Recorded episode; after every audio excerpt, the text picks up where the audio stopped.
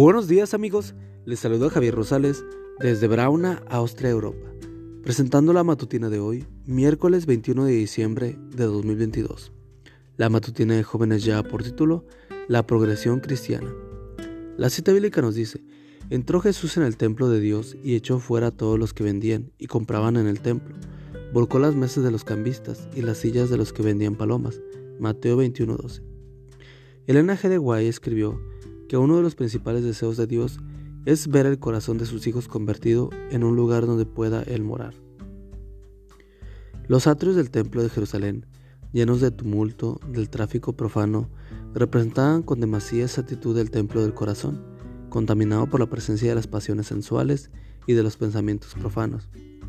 Al limpiar el templo de los compradores y vendedores mundanales, Jesús anunció su misión de limpiar el corazón de la contaminación del pecado, de los deseos terrenales, de las concupiscencias egoístas, de los malos hábitos que corrompen el alma.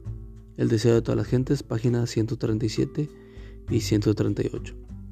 Permíteme hoy compartir contigo la progresión que Dios quiere que experimentemos en nuestra vida de oración. En primer lugar, el templo debe ser limpiado para ser una casa pura. Mateo 21:12. Por lo general, los grandes revivimientos espirituales del pasado comenzaron con la purificación o la limpieza de la vida de las personas. No podemos aspirar a que Dios more en nosotros si en nuestro interior hay obstáculos para su presencia. No hay nada que Satanás tema tanto como el que el pueblo de Dios despeje el camino quitándole todo el impedimento, de modo que el Señor pueda derramar su espíritu sobre una iglesia decaída y una congregación impenitente. Elena G. de Guay, Mensajes Selectos, tomo 1, página 144.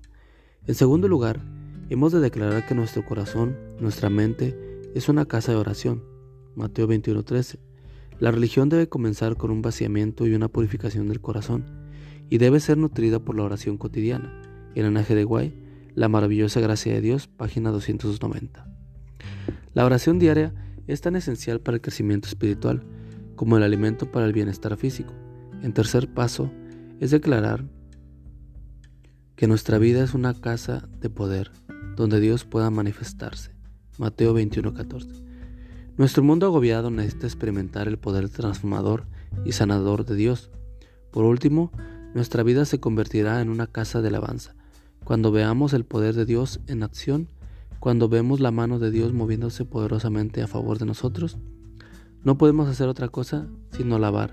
Pienso que hoy más que nunca debiéramos experimentar este desarrollo, esta progresión en nuestra vida. Que hoy tu oración sea, Señor, haz de mi vida una casa de pureza, de oración, de poder y de alabanza para tu gloria. Amigo y amiga, recuerda que Cristo viene pronto y debemos de prepararnos y debemos ayudar a otros también para que se preparen, porque recuerda que el cielo no será el mismo si tú no estás allí. Nos escuchamos hasta mañana. Hasta pronto.